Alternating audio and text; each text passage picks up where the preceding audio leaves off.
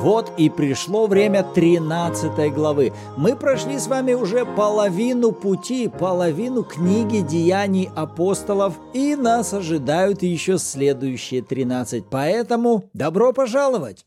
И мы благодарим каждого из вас, что вы вместе с нами выбрали развиваться во взаимоотношениях с Богом и наслаждаться Его Словом. Вы на канале Арим. С вами Руслан и Ирина Андреевы, и это подкаст «Библия. Читаем вместе».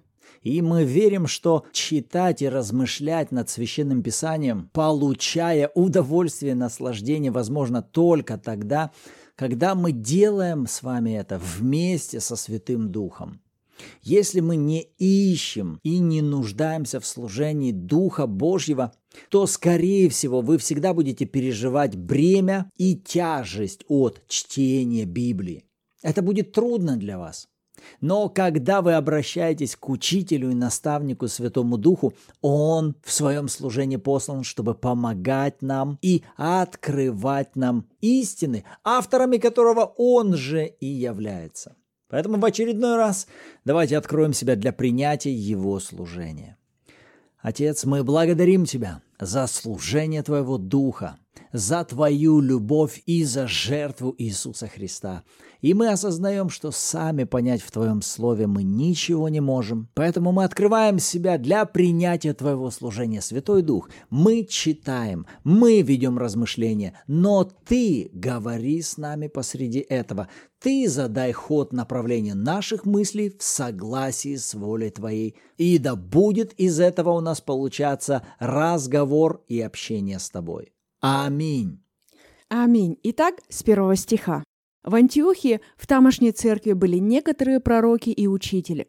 Варнава и Симеон, называемый Нигер, и Луций Кириньянин, и Манаил, совоспитанник Ирода, четвертовластника, и Савл. Когда они служили Господу и постились, Дух Святый сказал, «Отделите мне Варнаву и Савла на дело, к которому я призвал их». Тогда они, совершив пост и молитву, возложили на них руки и отпустили их. Сии, быв посланы Духом Святым, пришли в Селевкию, а оттуда отплыли в Кипр. И, быв в Саламине, проповедовали Слово Божье в синагогах иудейских, имели же при себе и Иоанна для служения. Пройдя весь остров до Пафа, нашли они некоторого волхва, лжепророка, иудеянина именем Вариисуса, который находился с проконсулом Сергием Павлом, мужем разумным. Сей, призвав Варнаву и Савла, пожелал услышать Слово Божье. А Елима Волх, ибо то значило имя его, противился им, стараясь отвратить проконсула от веры. Но Савл, он же Павел, исполнившись Духа Святого и устремив на него взор, сказал, «О, исполненный всякого коварства и всякого злодейства, сын дьявола, враг всякой неправды, перестанешь ли ты совращать с прямых путей Господних? И ныне вот рука Господня на тебя. Ты будешь слеп и не увидишь солнца до времени. И вдруг напал на него мрак и тьма, и он, обращаясь туда и сюда, искал вожатого. Тогда проконсул, увидев происшедшее, уверовал, девясь учению Господню. Отплыв из Пафа, Павел и бывшие при нем прибыли в Пергию, в Памфилии. Но Иоанн, отделившись от них, возвратился в Иерусалим. Они же, проходя от Пергии, прибыли в Антиохию Писидийскую и, войдя в синагогу в день субботний, сели. После чтения закона и пророков начальники синагоги послали сказать им, «Мужи-братья, если у вас есть слово наставления к народу, говорите». Павел, встав и, дав знак рукою, сказал – мужи-израильтяне и боящиеся Бога, послушайте. Остановимся здесь и уже в следующем выпуске прочтем эту самую проповедь Павла в синагоге. Итак, в этих 16 стихах перед нами предстают несколько историй. Первая это отделение Варнавы и Савла, которое Бог совершает в антиохийской церкви. Более ярко меня привлекло обращение Бога к этому собранию. Посмотрите на эту последовательность. Второй стих начинается словами «когда они служили Господу». И когда я читал этот стих, внутри меня поднялся вопрос, а как они это делали? Вот что из себя представляла эта форма служения Господу, посреди которой вдруг Святой Дух обращается к ним и говорит, отделите мне Варнаву и Савла. Раньше я больше это представлял как, ну, может быть, это было какое-то молитвенное собрание, где они стояли, поклонялись, пели или ходатайствовали.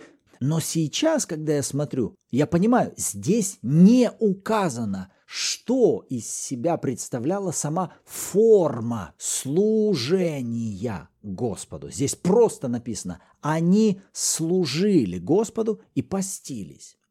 И когда затем мы читаем, что Дух Святой говорит им, что сделать, то тогда я увидел, что какая бы там форма ни была, самое главное, что было в ее основе, это позиция слуг, которые ищут знать волю своего хозяина. Это все равно, как вот представьте слуга, цель которого заключается в чем? В том, чтобы узнавать волю своего хозяина и затем ее исполнять. Так вот, глядя на это собрание, мы с вами однозначно можем сказать, что эти люди в своем служении искали, искали, именно занимали позицию «мы хотим знать, что тебе угодно, что бы ты хотел, чтобы мы сделали». И именно на эту позицию ищущих понимания его воли – Бог открывает сейчас свою волю и говорит, вот что я хочу. Отделите мне Варнаву и Савла. И это приводит меня к следующему утверждению, что в какой бы форме мы не возносили свою молитву, хвалу Господу, песнопение, благодарение Богу, посреди всякой формы служения Господу всегда должна сохраняться именно вот эта сердцевина. Господь, а что тебе здесь угодно? Ты что хотел бы? На что уже Бог со своей стороны говорит, я вот чего хочу. У этих ребят это получилось. Во втором стихе мы видим, Бог открывает им свою волю. Но даже в том, как Он сейчас кратко в одном предложении открывает им свою волю, также можно увидеть интересную взаимосвязь. Смотрите, он говорит, отделите мне вот кого, Варнаву и Савла, на дело, к которому я призвал их. И мне стало интересно, так, а что, зачем следовало? Отделение Варнавы и Савла или призыв Бога к Варнаве и Савлу? Что было в начале, одно или другое? И на основании вот этих слов я понимаю, что прежде должен был звучать призыв Бога к Варнаве и Савлу. Потому что здесь так и написано, я прошу вас отделить их на дело, которому я уже призвал их, не к которому я их призову. Он говорит, я их уже звал, а теперь прошу вас, отделите их. То есть получается для меня вот такая картина. Варнава и Савл уже должны были иметь внутри себя некий призыв от Бога, некое понимание от Бога, влечение от Бога, отправиться куда-то на служение. И как мы читали в главах выше, у них уже был похожий опыт – по сути, они-то как раз и были, можно сказать, вот такими родоначальниками формирования вот этой антиохийской церкви. Помните, когда мы читали в главах выше, язычники в Антиохии обращаются, и из Иерусалима апостолы отправляют Варнаву сюда, в Антиохию. Варнава ободряет народ, потом находит Павла, они оба приходят и год проводят библейское обучение этого собрания. В результате это перерастает в антиохийскую церковь. Но получается, внутри Савла и Варнавы есть какое-то побуждение, есть какой-то внутренний призыв. Может быть, они сами этого до конца не понимают. Что это за призыв Господа внутри нас? Просто нам, нам хочется двигаться куда-то дальше – ехать на какие-то другие территории, в другие города, проповедовать Евангелие и насаждать общины в других местах, где прежде не проповедовалось Евангелие.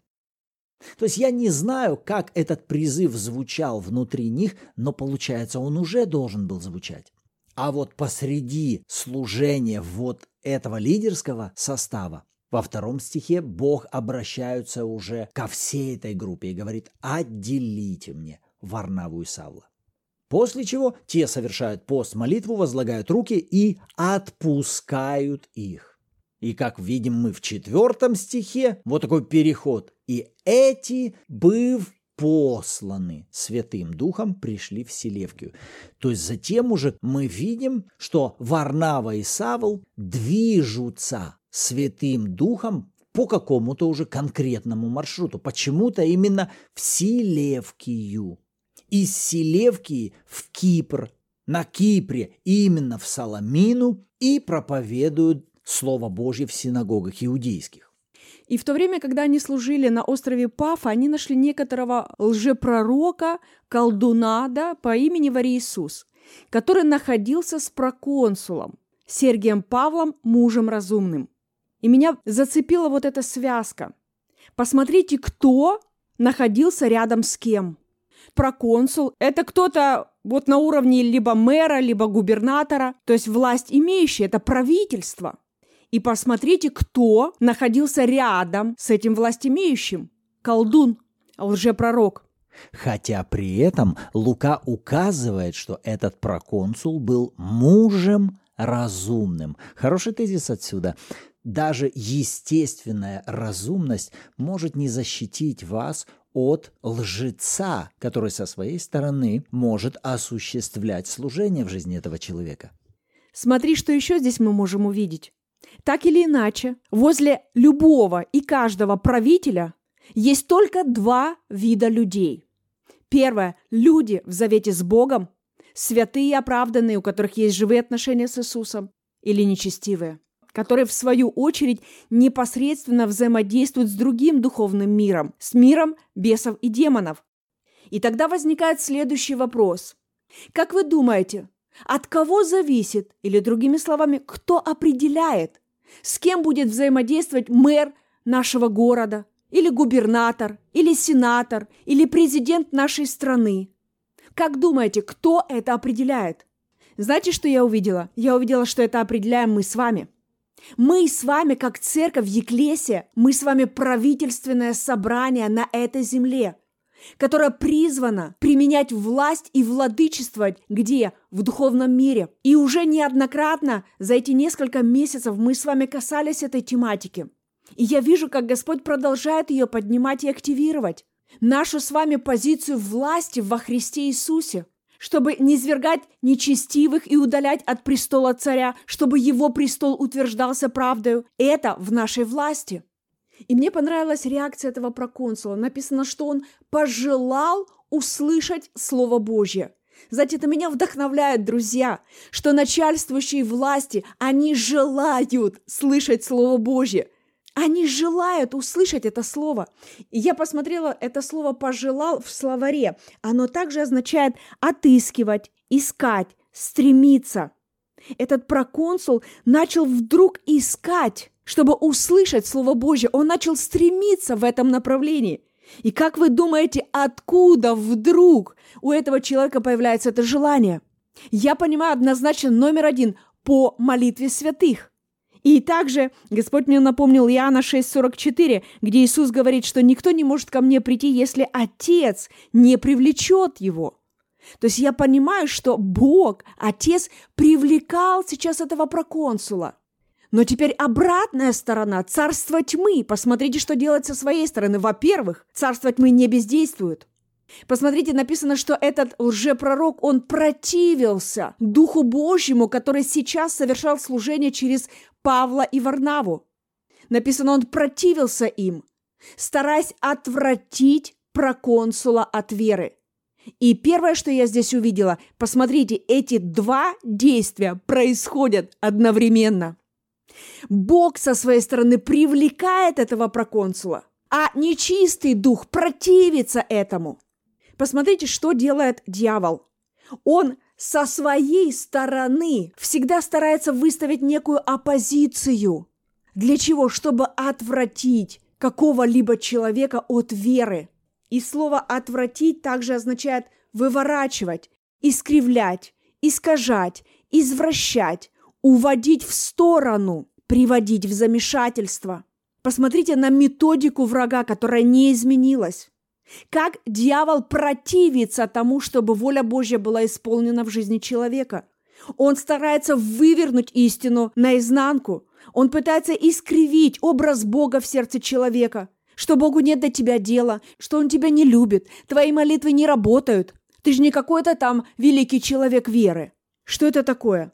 Это искривление истины, это искажение истины. Или когда, например, в сердце человека появляется желание пойти на служение, включить какую-то проповедь послушать, почитать Библию, помолиться, и это поднимается желание внутри, как у этого проконсула появилось это желание. Но знаете что? Дьявол начинает уводить в сторону. И это не обязательно какие-то греховные вещи. Нет, это может быть какие-то бытовые вещи. Просто какие-то, может быть, идеи. Это могут быть разные, вроде бы как бы и хорошие дела. Но они отвращают от того, чтобы уделить время на построение отношений с Господом. Друзья, чем меньше у нас времени со Словом Божьим, тем меньше доверия в нашем сердце. У меня это именно так. Если вдруг у вас по-другому, дайте знать в комментариях, интересен ваш опыт. Но я подозреваю, что это работает у всех одинаково. Что такое доверие Богу? Это когда я провожу время в Слове Божьем, когда я беру какое-то обетование, я размышляю, читаю, молюсь на основании этого, внутри меня поднимается вера в отношении этого. Знаете, как кредит доверия резко вырос, потому что я провела время в Слове Божьем. А когда вдруг я обнаруживала себя в состоянии уныния и сильного давления, что ничего не работает, ничего не происходит, посмотри, ничего не меняется, когда я приходила потом и делала работу над ошибками с Духом Святым, то одна из обязательных составных, как правило, было то, что Бог показывал, посмотри, твой кредит доверия здесь резко упал. Почему? Потому что твое время в слове об этом резко упало. То есть вера, доверие – это результат взаимоотношений. И что делает дьявол со своей стороны? Он всячески пытается ставить палки в колеса, лишь бы люди веры не проводили время в Слове Божьем. Он пытается отвратить людей от этого времени. Он пытается сделать его незначимым, неважным, чем-то таким, которое нужно всегда оставлять на последнее время. Ну, Бог, Он же тебя и так любит. Да Он же все поймет. Не переживай, Бог тебя простит. Ну, ничего, что не почитала Библию. Ну, ничего, что ты не помолилась. Да не переживай, все нормально, Бог тебя и так любит. И оно вроде бы, да, друзья, Бог все равно нас любит, потому что Его любовь, она безусловна. Но послушайте, если мы не проводим целенаправленно время с Иисусом, то мы позволяем дьяволу обворовывать нас, обворовывать наши взаимоотношения с Богом, а значит, ему удается отвращать нас от веры. То, чем он и пытался заниматься в отношении этого проконсула, он тоже хотел его отвратить от веры. И тогда возникает вопрос, а как же нам противостоять этому? Один из важнейших инструментов, друзья, это применение власти в отношении всякого нечистого духа, который претендует на разум и душу любого власть имеющего. На нас с вами, на наш дом, на нашу семью. Здесь не надо церемониться, не надо пытаться договориться с нечистым духом. В отношении этого нам строго нужно учиться применять власть, что и продемонстрировал апостол Павел – а что, получается, здесь Павел сейчас делает? По сути, мы можем видеть, сейчас Павел приводит в действие суд. И вот здесь, глядя как бы со стороны, у многих может возникать вопрос, так как же ж так взяли человечка, бедолагу и ослепили? Что ж там воля Божья вот делать кого-то слепым?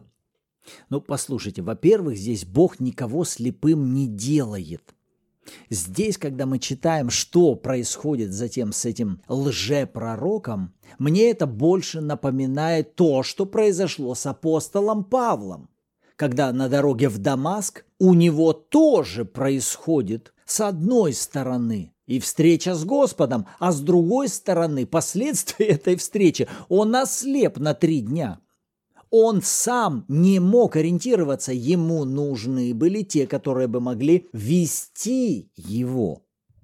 И точно так же, как вот здесь, в одиннадцатом стихе, Павел говорит, «Вот рука Господня на тебя, ты будешь слеп и не увидишь солнца до времени».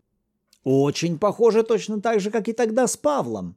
Он ослеп, но слепота это не была воля Божья для его жизни. Он ослеп до времени. И вот здесь я бы отнес вот это действие Господа к категории суда. И возвращаясь вот к твоей мысли, да, что нам делать, когда мы можем видеть в окружении начальствующих и царей, когда рядом с ними находятся люди нечестивые, исполненные бесов и демонов и оказывающих влияние на этих людей. Знаете, что необходимо делать в отношении вот такого состояния в кругах правления? Мы с вами на основании священного писания наделены властью приводить суды Божьи к их проявлению.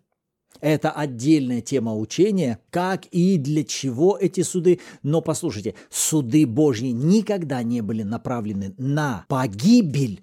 Проявление Божьих судов всегда предназначалось для того, чтобы, написано, нечестивые могли начать взирать на величие Господа, а живущие в мире, глядя на эти суды, могли научаться правде. Вот предназначение Божьих судов не для того, чтобы убить и погубить, а для того, чтобы помочь человеку обратиться из воли дьявола в волю Божью. Что вот перед нами происходит в отношении вот этого лжепророка Иисуса. Аминь. Вот наше размышление вокруг этих стихов, а на что Господь обратил ваше внимание. О, и кстати, именно эта 13 глава она становится переходной главой, где имя Савл меняется на Павла. И когда в этот раз я читал обращение Бога «Отделите мне Варнаву и Савла», я задался вопросом, а почему Бог все еще продолжает обращаться к Павлу по имени Савл? И знаешь, что я обнаружил? Я обнаружил, что мое верование мои внутренние убеждения, они основывались на том, что Бог где-то переименовал Савла на Павла. И я задался вопросом, подожди, а с чего я взял, что Бог где-то переименовывает Савла на Павла? И знаешь что? Я нигде не нашел этого переименования. Кстати, будет интересно и вам задать вопрос. Если вы раньше так думали, что именно Бог изменяет имя Савла на Павла, задайтесь сами себе вопрос. С чего вы взяли, что именно Бог являлся инициатором смены имени? Будет здорово, если вы поразмышляете над этим и попробуете озвучить ваше мнение по этому поводу. И давайте на субботнем эфире мы также коснемся и этого вопроса смены имени Павла. С радостью почитаем вашу обратную связь в комментариях, либо же добро пожаловать в чат Bible в Телеграме, где каждую субботу мы проводим онлайн-эфиры в аудиоформате. И вы сможете послушать откровения других участников о прочитанных стихах и при желании поделиться своими, в частности, по поводу перемены имени Савла на Павел. Добро пожаловать! И в завершении давайте поблагодарим Господа. Отец, мы благодарим Тебя за Твое Слово, за служение Твоего Духа и за преображение нашего ума и нашего сердца в совершенном согласии с волей Твоей. Во имя Иисуса Христа. Аминь.